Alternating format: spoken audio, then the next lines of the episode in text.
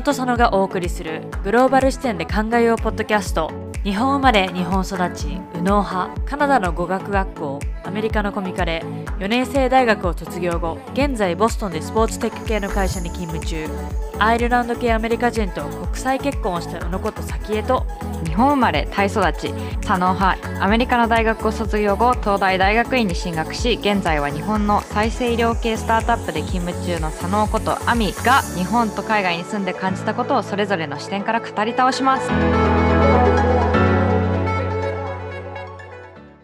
本日は前回のエピソードでお呼びしたアミのご両親お二人のインタビューパート2前回のエピソードでは現在自主制作中の象の映画のドキュメンタリーとクラウドファンディングについてお話を聞きましたが、今回はお二人自身の今までのキャリア、海外移住、子育て、アミの子供の頃の話についてインタビューしました。あの、インタビューの中でもちょっと言ってるんですけれども、かなり forward thinking な親です。本当に20年前ぐらいから、まあ、デジタル化のことを考えてたりとか、温暖化のことを考えながら生活をしていたような親なので、私も今回インタビューできることになってとても嬉しいです。当時はまだ子連れの海外移住とかかなり珍しかったと思うんですけれども、まあ、2人の仕事のことや子供の2人の教育のことを考えてたんだなと、私も大人になって実際に働くようになって、まあ、やっぱりすごいなというふうに思っておりますので、ぜひお楽しみください。はい。えー、それでは本日は、アミのご両親、奥野さんと美恵子さんをお呼びしました。本日はよろしくお願いします。お願いします。よろしくお願いします。まあ、それでは、タイに行ったのが2004年ということですが、海外移住をすることが今よりは少なかった時代だと思いますが、お二人はいつから海外に興味を持ちましたか、まあ、僕はですね、もう小学生の頃から海外に行きたいなと思ってました。というのは、あの家に世界写真全集みたいなのがあって、それを小学生の低学年ぐらいからよく見てました。なんかいつかこういうところに行ってみたいなと思う気持ちがずっとありましたね。必ず世界を見るんだみたいなことは小学生の時からありました。それがきっかけでその写真の道を志したの？いや、それはちょっと違うかな。でも何かこう、受験の時にやっぱり大学に行くのか何をするのかって迷った時に出会ったのがまあ写真だったっていうことですね。その時に見たあの写真展、ロバート・キャパっていう有名な写真家の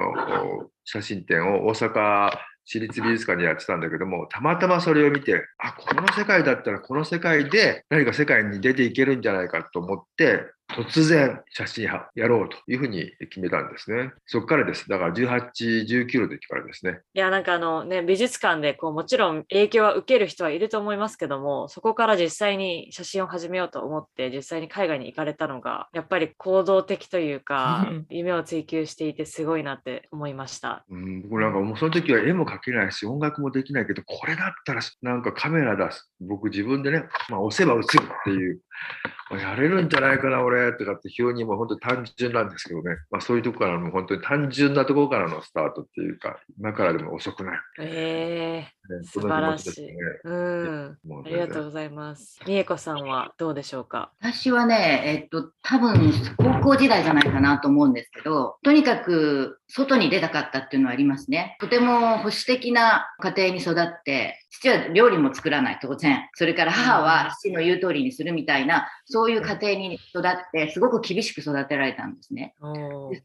で、とてもそれが嫌で、そのなんかこう保守的な世界が嫌で、大学に入ったらとにかく遠くに行きたいっていうのがあり、私は九州出身なんですけれども、はい、でもまずは東京。でも東京で、その当時よく覚えてるのは、みんななんか女子大生が同じメイクをして、同じようなブランドを持って、なんだこれっていう、なんかとってもそのみんなと一緒っていうのがすごく嫌だったってことが一つ。それでもう一つは、あの、中学校ぐらいからかな。やっぱり英語がすごく好きでした。語学が。それで、英語をずっと結構やってたんだけれども、でも、もうその当時からアメリカとかに行く人たちというのは、まあ、少なかったですけれども、普通に考えたらまず英語だから、英語じゃなくて他の言葉をやりたいなと思って、フランス語を選びました。で、大学の時に、えー、1年休学をして、フランスに行きました。あ、休学だったの？あれ。そう、だってあの時、うちの大学は交換のシステムがまだなかったので、うん、お金を出してもらい、1年間とにかく大学に行ったら、とにかく海外に行くからねっていう話はして頼み込んでうん。多分うちの親も本当に大変だったと思いますけれどもその当時はだってね LINE とか Zoom とか全くないし手紙でやり取りですよ、すごいな。うん、そういう時代に1年行きました。手紙でしたね。手紙だと、おはい。奥野さんも。僕も1年間カナダに休学して、カナダに1年間行きました。その時もやっぱし手紙だったし、あのコレクトコールで電話をするんですけども、もう3、4ヶ月間ぐらい全然家に連絡しなくて、だってコレクトコールってすごい高いしすごいね怒られた。何万円もかかるんだよ多分ね、リスリスナーの皆さんも、まあ私たちも含めてコレクトコールが何かわからない。わかんない。わかんないそうだよコレクトコール。だから、オペレーターに頼んで、これこれ電話番号を言って、電話をしますっていうふうに伝えて、向こうが了解してくれたらつながるっていう。つまりその当時、えー電話のコストがすごく高いのでで向こうが支払うわけですよ。向こうが支払うだから私たちが支払えないので、まあ、だから私の場合は親が支払う。お父さんお母さんに今から電話しますよってコレクトコールして、で向こうがカナダのトロントに住んでいる奥野康彦から電話がありますけど、受けますかって言われて、あ、受けますって言った瞬間にスタートするんですね。それで課金されていくわけですよ。多分数千円かかると思うんですけど、下手したらちょっと長く話したら何万円かになっちゃうっていう。はい。なので、それで僕はもう本当に長く連絡して、楽しくて楽しくてしょうがなかったから、4ヶ月間ぐらい何にも連絡しなかったから、えらく怒られたな。安否が 生きてんのかもわからないっていうね。わかんないから。そうでも本当にそういう、まあ、そんなこと言ったら大昔みたいだけどそんな大昔も1980年代ぐらいか1980年です、すちょうど。ごい。うんはいだから全然もうこの30年ぐらいでもう時代がガラッと変わったそうんね、だよね。だからデジそうだよね。アナログからデジタルにという時代の流れの中で僕らは生きてきましたね。だかんらそれは本当に、だから僕らの人生を大きく変えていったんですよ。そのアナログからデジタルに移行するということが結構大変なことで、やっぱりそれに合わせてやっぱり自分たちも生きていかなきゃいけないっていうことなんで、まあ、そのにどうやってこうアジャストしていくっていうか、自分たちもそれに乗って自分たちの仕事をどう進めていくかっていうのが、今からだから20年ぐらい前の課題でしたね。アナログからデジタルに移行したのでタイに移住できたってこちらで仕事をすることができるようになったというふうにもつながっていくんですよね。ありがとうございます。すごいあのいいつなぎで最後締めていただいたので、この流れで、編集者でしょ。まあ、この流れでさまざまな留学の期間だったり、多分こう日本であのお仕事をしてからのこうタイへの移住だと思いますが、幼い子供2人を連れて家族でタイへの移住はかなり大きな決断だったと思いますが、何がきっかけだったんですか？僕の場合は、さっき今話しましたけども、アナログからデジタルに移行するっていう、その写真業界の間でも、要するにフィルムからデジタルカメラになっていくわけですね。うんでそういう時代の中で流れの中で、やっぱりそのみんなインターネットを使って、もう紙媒体を読まなくなったんですよね。だからちょうどその1900年の終わりぐらいに雑誌が休刊していく、廃刊していくっていう状態が起こったんですねうん。でそれからやっぱりいろんな編集者から、もう奥野さん、デジタルにもう少ししたら移行になりますよって随分言われていたんですね。だからやっぱりこう状況が変わっていくなっていうか、自分がやりたいことができなくなってくるな、これは日本では。じゃあ新しい物語をやっぱり作んなきゃいけないっていうことで、当時僕らの友人がやってた CS テレビ局が新しい番組を作りたいということで、まあ、いろいろ提案をしたんですよ。アジアの情報発信番組作りませんかって、もうこちらからどんどん売り込んでいったら、じゃあそういう番組作りましょうということになって、言い出しっぺなんだからあなたどっか行きなさいって言った時に、まあ、当時ちょうど私たちがタイに関わっていて、じゃあ私タイの特派員になりますって言って、タイに行ったんです。へえ。時代を流れる中で、やっぱ自分がどう生き残っていくかっていうことを考えたときに、まあ、一つの選択肢だったんですね。で、まあ、その選択肢を作るために、まあ、随分当時のナンバー2だった友人が、まあ、いろいろと番組作れたわけですね。でその時に売り込んでいったっていうのもありますね。うんこちらからだから奥野さんの場合提案していったってことですよね。そうですね何か仕事が来るのを待つんじゃなくてこれってやっぱり私たちの、まあ、生き方っていうか日本にいる時は彼もフリーのフォトグラファーだったし私もフリーのエディターライターだったのでいろんなことをこう提案していかないとうん。仕事って来ないわけですよ。ただ待ってるだけじゃうん。んだからこっちに来るきっかけっていうのはその当時私は結構子育てで亜美が。4年生とか5年生ぐらいうん、で5下下の子も今はアムステルダムにいますけど弟の子もまだ3歳ぐらいだったから結構子育てしながら大体の仕事をしていて、そのタイに来るきっかけ作りというのは奥野さんがガンガン提案して実現してやった行くぞみたいな そうですね。不安はなかったんですよ。だからもうすでにねその当時雑誌の取材で世界中回ってましたから、当時だけでもすでに40カ国ぐらい僕行ってましたんで、すごい。そういう意味では、あのアフリカに1年半ぐらい合計したらいましたし、韓国にも2年ぐらい合計したらいるのかな。それと他にもやっぱりカナダ、オーストラリアに2ヶ月いたり、いろんなところにやっぱり仕事で行ってたんで、基本的にはそんな海外に行くことが躊躇するようなことってなかったですね。なかったし、まあ私もアフリカは奥野と一緒に行って仕事で1年半ぐらい、まあ4年か5年の間にこう何回も何回も行ってトータル1年半ぐらいになるんですけど、うん、その前にフランスに1年行ってたし、まあ、それは学生の時だけれども遊んでたようなもんですけどでも何て言うんだろう子育てをしながらうずうずしてたってとこも実はあるんですよね。早く海外に出たいっていう。でやっぱり日本にいてまあいろんな矛盾も感じていたので、さっき言ったちょっとみんながどうして一緒なのって、個性が豊かでもいいじゃないかみたいなものを教育を通しても感じていたので、早く出たいなっていうのがあり、下の子が3歳ぐらいになった時にそろそろ連れてってももう大丈夫かなっていうぐらいだったので、いいタイミングだったよね、2000年。うん、なんか多分子供ができたらもう何もできないっていうのが、まあ、ほとんどの人の考え方なのかなと思ってる中、まあ、子供が3歳になったからじゃあそろそろ行けるとかあの、うん、子供を連れていくっていう決断はやっぱりその当時の2004年でできたのが本当に素晴らしいなと思うしあとはそのアナログからデジタルへの転換期ということでその時の2004年でかなりフォワード thinking だったというかこう私の親の世代で、今でもまだアナログを貫き通している人がいる中にその20年ぐらい前でもうすでにこれからはデジタルだっていうことですでにもう切り替えができたのがすごいなと思ったんですがやっぱりそういう人が周りに多くいたからですか？いやでも危機感だったよね。まあ、危機感だしこれをやっぱりやらないと次つながっていかないっていうかやっぱりその当時廃業する写真家っていうカメラマンもいましたしね例えばデパートのチラシはカメラマンが撮ってたんですけども一晩で50万とか100万とか稼げてたんですよ。ワンカット5000円とか3000円とかを100点とか150点とか撮るわけですね。だそれだけ写真家の技術っていうのが有効だったわけですよ。ただ、デジタルなんてそんな技術いらなくなったんですね。太陽光とかその自然光とかこういうライティングなんて全てデジタルで処理できるわけですよ。だそんなカメラマンの技術なんて陳腐なものになってしまって、そういうふうに一晩で100万とか稼いだ人たちはみんないなくなったわけですよ。ああ、なるほど。退場するわけです、その世界から。まあ、残っていこうと思うと、アナログからデジタルに技術いこうと、それからやっぱり何を作っていくか、どんなテーマでどういう物語を作っていくかっていうことの方が、やっぱり最終的には大事だったのかなっていうか、もちろん技術はありきですよ。だからそういうふうにやっぱり生き残っていくためにはっていうことで考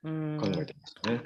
でそのためにもやっぱりデジタルを覚えなきゃいけなかったし。まあ、でも私の場合は奥野さんとまあ共通の部分があるんですけれども、ライターの仕事をしていても、常に自分っていうのがありましたよね。あの、なんて言うんだろう。お気軽仕事はいっぱいあるわけですよ。例えばショップ取材とか。でも、その、そういうことではなくて、やっぱりそれは奥野さんの影響も大きいんですけれども、自分の中のテーマを、何をテーマに書いていくの、何をテーマに仕事をしていくのっていうことを常にやっぱり彼がそういう姿勢で生きてたので、そこに影響されたっていうことが一つ。やっぱり日本にいて、ワンロムゼブで何かをやっていくよりも、外に出て自分たちでチャレンジしていく、リスクテイクしていくっていうことの方が大事だなっていうふうに思ったのが、あ、そろそろ子供も連れてっても大丈夫かな？行くとしたら家族で移ろうと思ってたし、うん、まあ、家族でよく動いてたんですよ。まあ、亜美がちっちゃい時はあの僕写真展を全国でいろいろやってたんですけどもその時もやっぱりあの車でその時は子がいなかったんですけど3人であの写真展全国回りみたいなことをしたりとか。キャラバン。キャラバン。覚えてない。3歳とか。覚えてない。だと思うんですけど、あのバンに乗って各地だからオンボロバンに乗ってそう写真展を開いてくれる人がいたんですよね。そうそうそうアフリカのね。アフリカの写真展。そうそうそうでそのでその時に一緒にあのレクなんか講演してくれとか言われてで子供連れてで亜美が3歳ぐらいでまだおむつしてた。そう、飛騨高山、ね、何歳におむつ取れたかバレるじゃん。それで、でところどころで美味しいもの食べて、温泉入ってとか楽しかったすっごい。でそ全く記憶にない。いろんなところでいろんな人たちと出会ってすごい楽しかった。そうですね。だからそういうことをやってたんで家族で動くっていう意味には全然。ただ、うん、うん、たただそのチェンマイに家族でっていうことの大きなあのテーマは仕事もあったんですけれども、子供の教育っていうのはとても私の母親としては子供の教育が大きかったですね。うんはい。というのはやっぱりさっき言ったように日本ではこうみんなが一緒じゃなきゃいけないというかそういう教育にこう疑問を抱いていたからですか？そうですね。なんか特にね、亜美が小学校に入った時、公立の小学校に入ったんですよね、横浜の。うん。でよあの保育園はもうめちゃくちゃ楽しい保育園で保育園でいろんなことを私たち親としても学ばされたし個性を大事にしていく知識よりも感性を大事にしていくっていう教育だったのでとても良かったんだけれどもあのもちろん日本の学校が全部悪いとかそういうことじゃ全然なくって日本の公立の学校に入った時に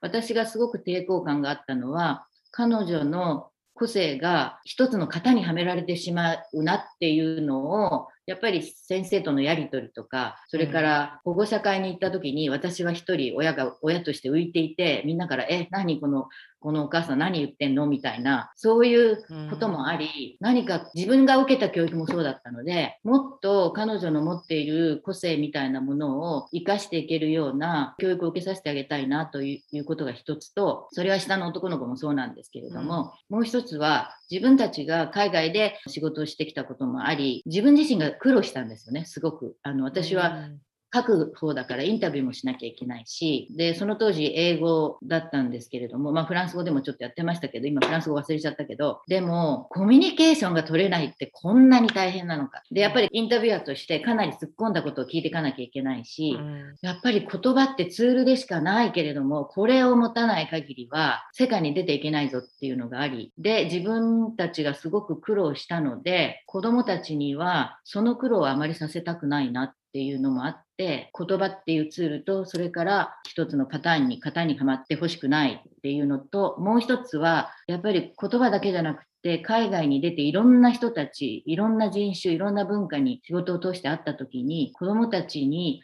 こういう視野を広げる体験をさせたい。世界にはいろんな文化があり、みんな違うんだよっていうことを体験させたいっていうのがあったので、インターナショナルスクールに入れたいなというのは、うん。インターナショナルスクールが全ていいとは言いませんけれども、まずそこから国際的な教育っていうのがまあ第一歩かなというのがあって、じゃあタイに行くんだったらっていうんで、タイの学校じゃなくて、タイにあるインターナショナルスクールを探して、順番に来た。うんそうですね。うんなるほどうん。ちなみにアミはこうタイに行くまでは個性的というかこうどういう子供だったんですか？まあ、個性的というか、割とね、考えるタイプの子だったと思いますね。あのじーっと見てて、で、自分で考えて、即行動というより、まずよく観察して、それから行動するっていう子供だったと思いますね。まあ、あそれとはは今も変わらないよね。結構ベースとしてそれはある気がする。そうだね。多うん分ちっちゃい時からそうじーっと見てて、そうだねん観察しているタイプ。はい。うんあと自分の意見をちっちゃい時から結構はっきり言ってたと思う。おお、じゃあそこは海外に行く前からなんですね。うん、そうですね。だから、すごくいろんな疑問を持って、私は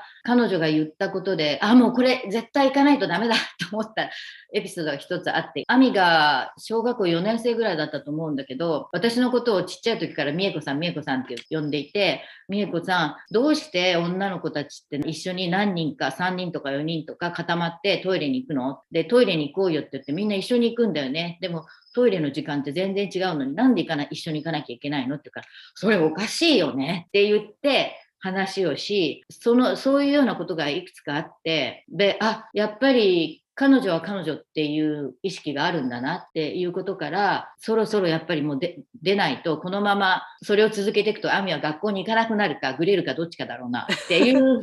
それはありましたね。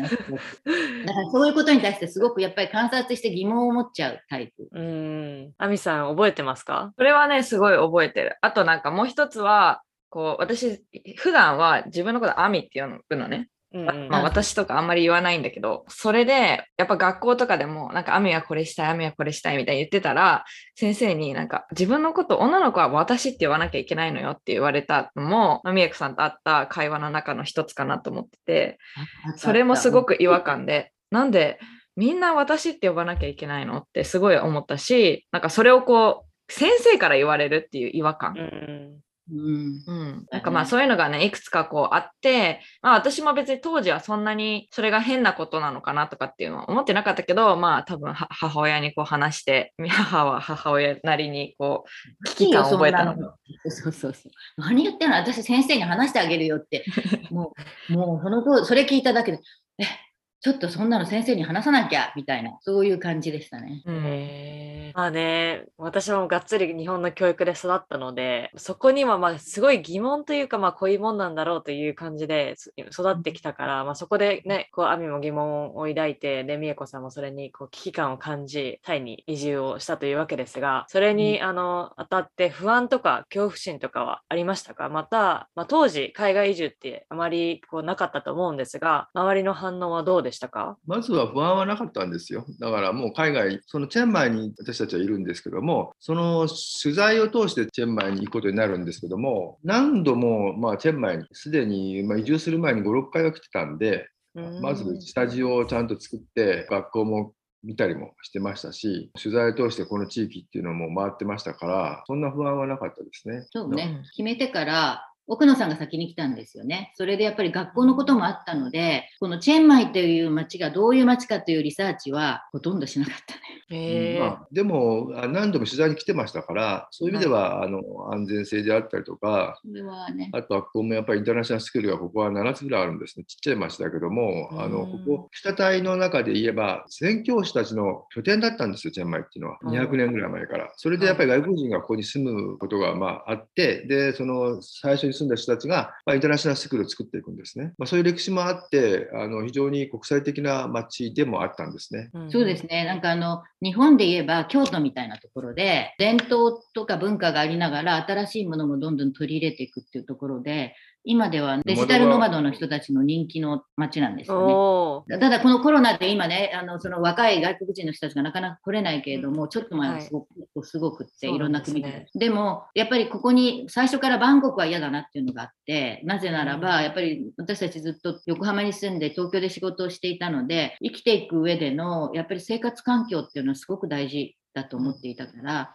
自然のあるところに行きたいっていうことで、で、決めてからリサーチしたし、準備はそれなりにはしたよね。まあ、あと会社からも要するに当時特派員という形で来たんですけどもあのどこに住んでもいいよって言われたんでじゃあ天満に住みますって言ってちょっと珍しい。はい、あのバンコクに住めとかっていうんじゃなくて、まあ、そういう意味では何を取材してもいいって言われましたし、あなたの感性でタイのいろんな物語を発信してくださいっていうことだったので、じゃあまあ私たちはもうチェンマイに住みますって。うん、あとね、もう一つは、メディア関係者ってやっぱりバンコクが多いんですよね。で、うんそれもちょっと性格出てるかなと思うんだけど、アフリカに行ったのもそうだし、みんながやってないことやろうよっていうのがあったんですよねうん。だからみんなが集まる、メディアが集まるバンコクでみんなと同じようなことをやっても、やっぱり規模も違うし、ゲリラ的に動きたいなっていうのがあって、みんなと違うことをやるんだったら違う拠点にしようっていうのはすごくあったし、チェンマイの車で20分ぐらい走ったら本当にあの滝があったり山があったり川があったり、その環境が素晴らしかったし、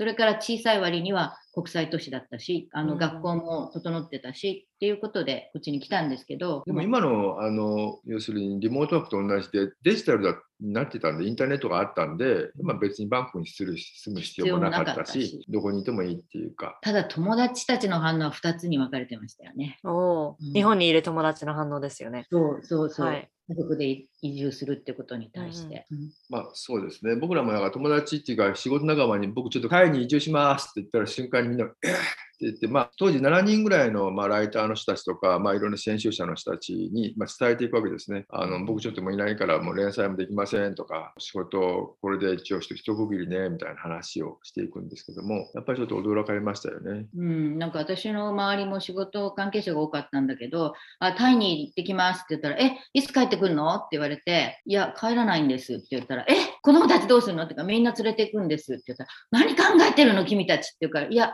タイに拠点を移して仕事をすることにしましたって言ったら、え、何考えてんの？っていう反応と、それからもう一つは、えー、羨ましい、僕たちもそういうことしたいけど、やっぱりできないよねっていう両方がありましたよ。いやーそうか。はい。いや羨ましい人は、まあ、まあ、今でも海外行くとか海外住んでるって言うと羨ましいって言ってる人は、まあ、いますけど、呆れる人っていうのがびっくりというか、多分想像がつかないのかなとと思って、当時、まあ20年くらい前ですし、プラス子供を連れてって、まあ今でもこんなにね、デジタルが普及してるし、コミュニケーションツールもたくさんある現代でも、やっぱ子供を連れての移住っていうのは、やっぱりいろいろこうハードルも高くなるから、なかなか踏み込めない人もたくさんいるかなと思う中、まあタイのチェーンマイって、まあ今でこそ皆さんは知ってるかなと思うんですけども、当時マイナーな都市だと思いますし、ね。うん。うん。そうマイナーで超マイナーだったと思います。だからそういう意味では運が良かったっていうのもあるとは思うけどその運が良かったっていうのは私たちももちろん大変なんですよ。今だっていろいろ大変なんだけど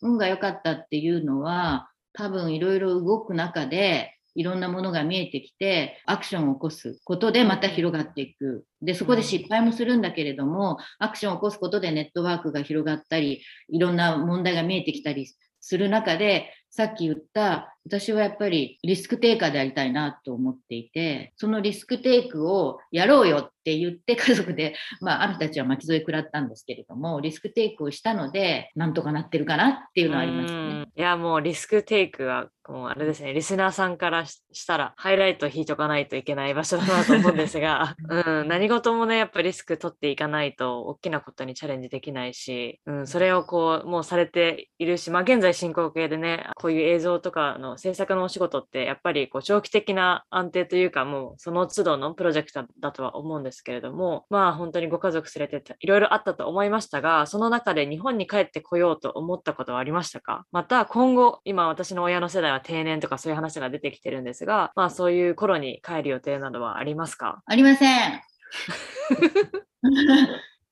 あのいや、わかんないよ。これはね、だってほら、健康の状態とか、いろいろはい人生っていろんなことがあるので、帰りませんなんては言えないけれども、帰るって感じがもうないんですよね、正う直。ん。だから、私の場合はこっちに来た時に、すごくワクワク感で来て、実はワクワク感がその途中、えー、こんな、こんなことだったの？みたいなこともいっぱいあるんだけれども、うんでも、日本に戻ってっていう発想は、断ち切ってきたところが、私の中ではありますね。だから、全く、なんか日本に帰るっていうよりも、日本に、もう帰るなら一人で帰ってって言そうそうそう、私は生きていけないから、日本ではもう無理っていうのが、まあ、確かに、まあ、その先のことなんかよくわからないんですけども、でも今この瞬間を生きているならば、今日本に帰るっていう選択というのは今のところないですよね。だから、うん。先のことってわかんないんですよ。半年先のことも実は世の中僕らはわかんないんだろうと思うんですよ。だって誰誰もコロナがあるなんて考えてもなかったし、だから、その今、この時何をするか、何をやっていくかの連続で来ているので、まあ、もちろんこれが1年、2年先になったら状況変わってるかもしれませんし、それはよくわからないんですよ。ただでも、今、この時を考えるならば、帰るっていう選択っていうのはまあ考えたこともまあないですし、基盤はもうやっぱりこちらで築いてるし、日本で築築いた基盤っていうのも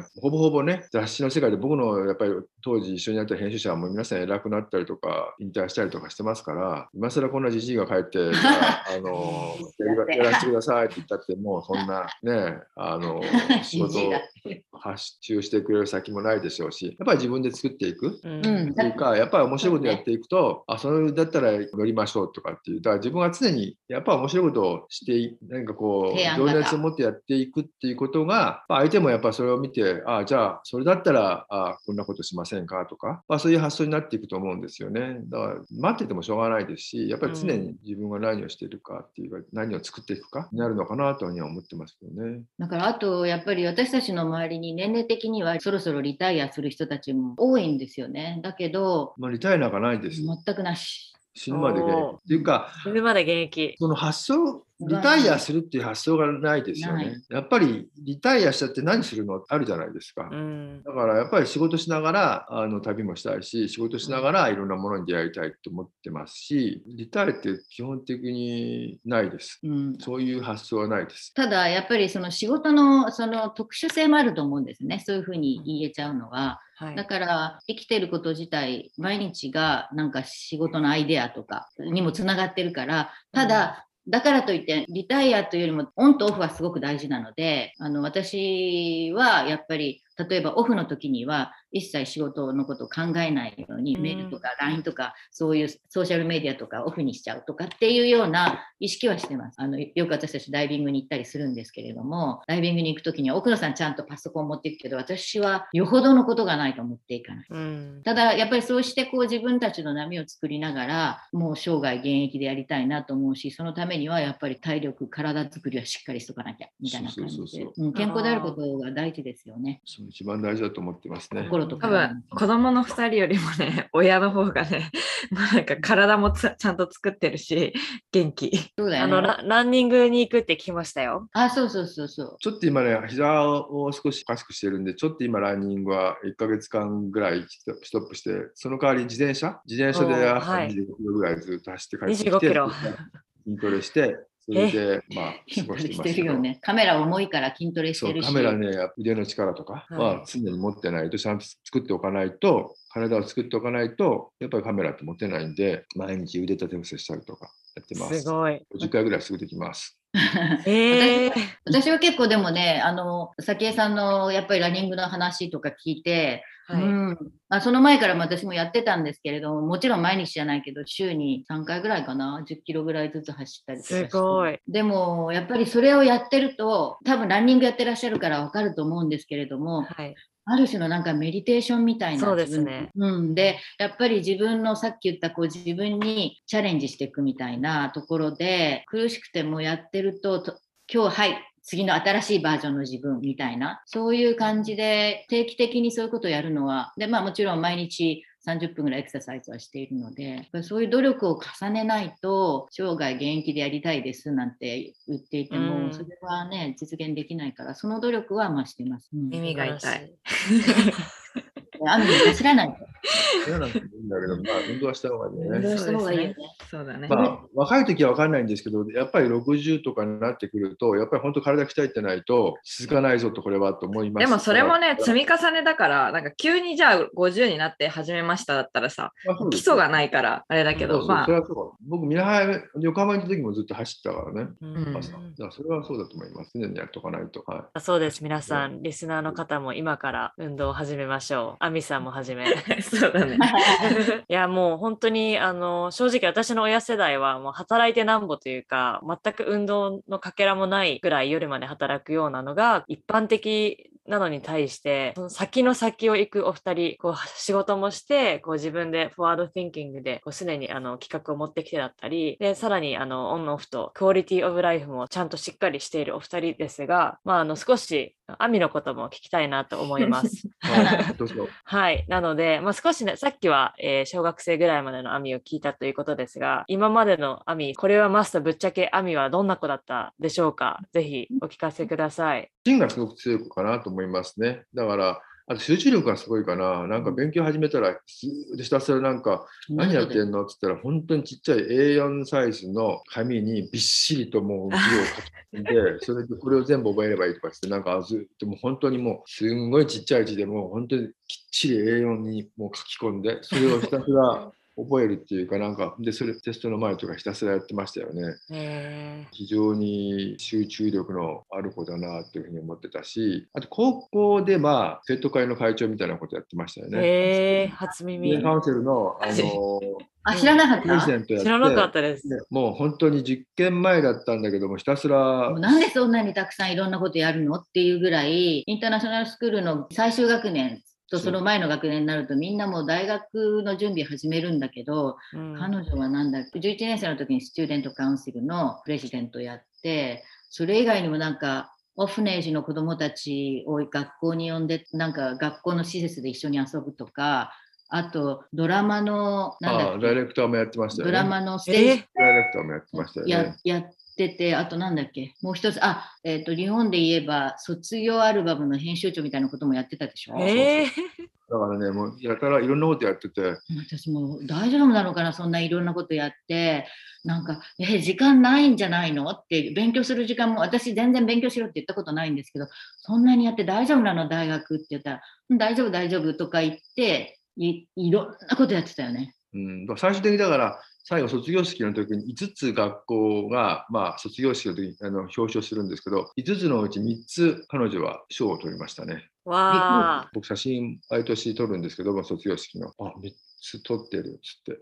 びっくりしました。うん、だあそれだから、け頑張ってたんだなと思いましたね。うん、でもあの私彼女によく言うんですけどせっかくポッドキャストやってるんだからいろんな面白い体験してるんですよ彼女タイで。普通なかなか体験できないことを私たち意識的にやっぱり体験させる環境を作ってきたのでなんかあの、山岳少数民族の人たちの村に行ってそのホームステイしたりとかえあのそれから、うん、あの象の飼育士、まあ、こっちでマフートって言うんですけど象の飼育士の人たちのボランティアでそこの象とどうやったら接したらいいかみたいな。23週間やったんだっけ？泊まって。1週間。1週間だっけ？すごい田舎行ったんだよね。で、結構すごい体験してるからなんでそういう話しないの？面白いじゃんって言ったら。だからこうね意外とねアミって私からするとすごくなんて言うんだろう。I'm proud of you なんだけれどもでも頑固ですよねうん、集中力があるけれどもちょっとフレキシビリティがもうちょっとあったらいいかなみたいな。これはね、話を始めるとマジで止まらないから。いやいや、だからでも、すごくその集中力っていうのが、その頑固さにつながってるんだと思うし、何かを追求していく、彼女の場合で言えば、その再生医療とか、そういう世界になっていくんだと思うんだけど、やっぱり、もうちょっとフレキシビリティがあるといいかな、みたいな。で、弟くんは対照的なんだよね。ももう超フレキフレキシブルなところがあって、面白いです。もうこれぐらいにします。アミさんどうですか？覚えてますか？うん。まあいろんな経験をそれこそ本当にさせてくれたし、まあ日本でもそのさっき言ってたキャラバン、まあ正直それは覚えてないけど、あの、やっぱ父親のアフリカじゃなくてパラリンピックのアスリートの写真も一時期撮ってた時があって、その写真展とかに行った記憶とかはすごいあったり、夜練習してるところに連れてってもらったことも覚えてるし、一緒に移住する前にタイ、家族でタイの、まあ下見だったんだろうけど、当時私はなんか家族旅行で海外行くみたいなあの感じだったりとか、本当にいろんな経験をさせてもらったし、まあ、あの、フレキシビリティが足りないっていうのも、それは分かってるところはあるし、まあ自分が無意識にフレキシブルじゃないところもあるのかなっていうのは結構思ってて、まあ、ポッドキャストでのフィードバックは母親はね、すごいしてくれる ので、じゃあもうあれだね、のあの、次からはアミじゃなくて、みえこさんにトピック内容を聞きます。何、何話せばいいですかって。そうそうそういやいや、でも、でもトピック内容すごくいいと思いますよ。なんか、あやっぱり今の日本のリスナーさんをすごく意識してるんだなと思いますし。うん。はい。はい。ありがとうございます。こう、お二人のお話を本日聞いて、もうあの、一人一人の仕事のキャリア人としてではなく、こう、夫婦としてもそうですし、家族として、ね、本当にこう、様々、あの、先を先を行くお二人の話を本日聞いて、すごく刺激になりましたし、まあ、さすがアミの両親だなという、はい、結論デジタルに結論です必死でつ。いてってる状態だもんね。いや、今日はありがとうございました。で、また、あの、クラウドファンディングの情報は私たちのあのプラットフォームでも配信していきたいと思いますので、ぜひぜひご賛同いただければと思います。ますはい、ぜひご支援よろしくお願いいたします。今日どうもありがとうございます。ありがとうございます。ありがとうございました。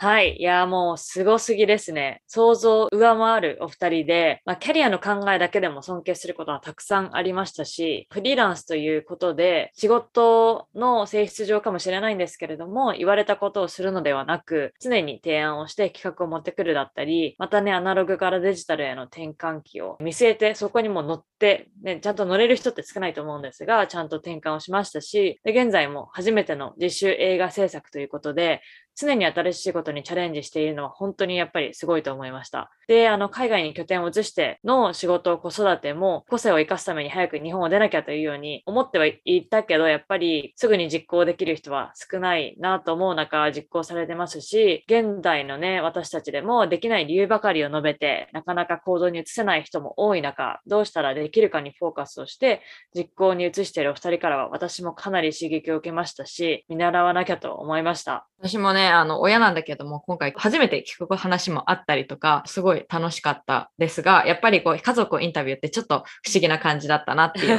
のを思います。で、母親は結婚当時からずっとね、旧姓を貫いていたりとか、なので、その辺もこう、一、なんだろう、この社会を生きる女性としてすごいなっていうのも思うし、うん。まあ今それこそ夫婦別姓とかね、話がある中で、当時は奥のじゃなくて作法の方がいいみたいなかことも言ってたり、えーして、へーちょっとこう不思議な親だなと思いながらも、まあ今私が大人になって、ああ、なんかこの、こういう人生観って私もこう継いでるなっていうのもあるし、うんこここまで貫ける人ってすごい少ないなとも思います。でやっぱ父親も父親で、まあ、ここまでね、あの、実は父親がリードしていたっていうのは、まあ、夫婦関係を見ても結構母親の方が強かったりっていうのがあるので、うんまあ、父親がきっかけでタイに行くことになったとか、まあ、父親がメインでこのプロジェクトを動かしてるっていうのは、ちょっと今日聞いて意外と意外だったりとか、そうだったんだ。うん、あったりして、まあ、親のまた新しい顔が見れたなというふうにも思っております。はい。なので、あの、今日は私のファミリーが出たエピソードでしたが、あの、お楽しみいただけたかなと思います。うちの親に聞きたいこととか、この映画についてわからないことなどがありましたら、もちろん私たちの Facebook だったり、インスタ、まあ、またメールアドレスにご連絡いただくのもいいですし、ショーノートとかに載せる彼らの、まあ、インスタだったりとか、ウェブサイトにアクセスいただいてご連絡いいただくのでも構わないかなと思いますので、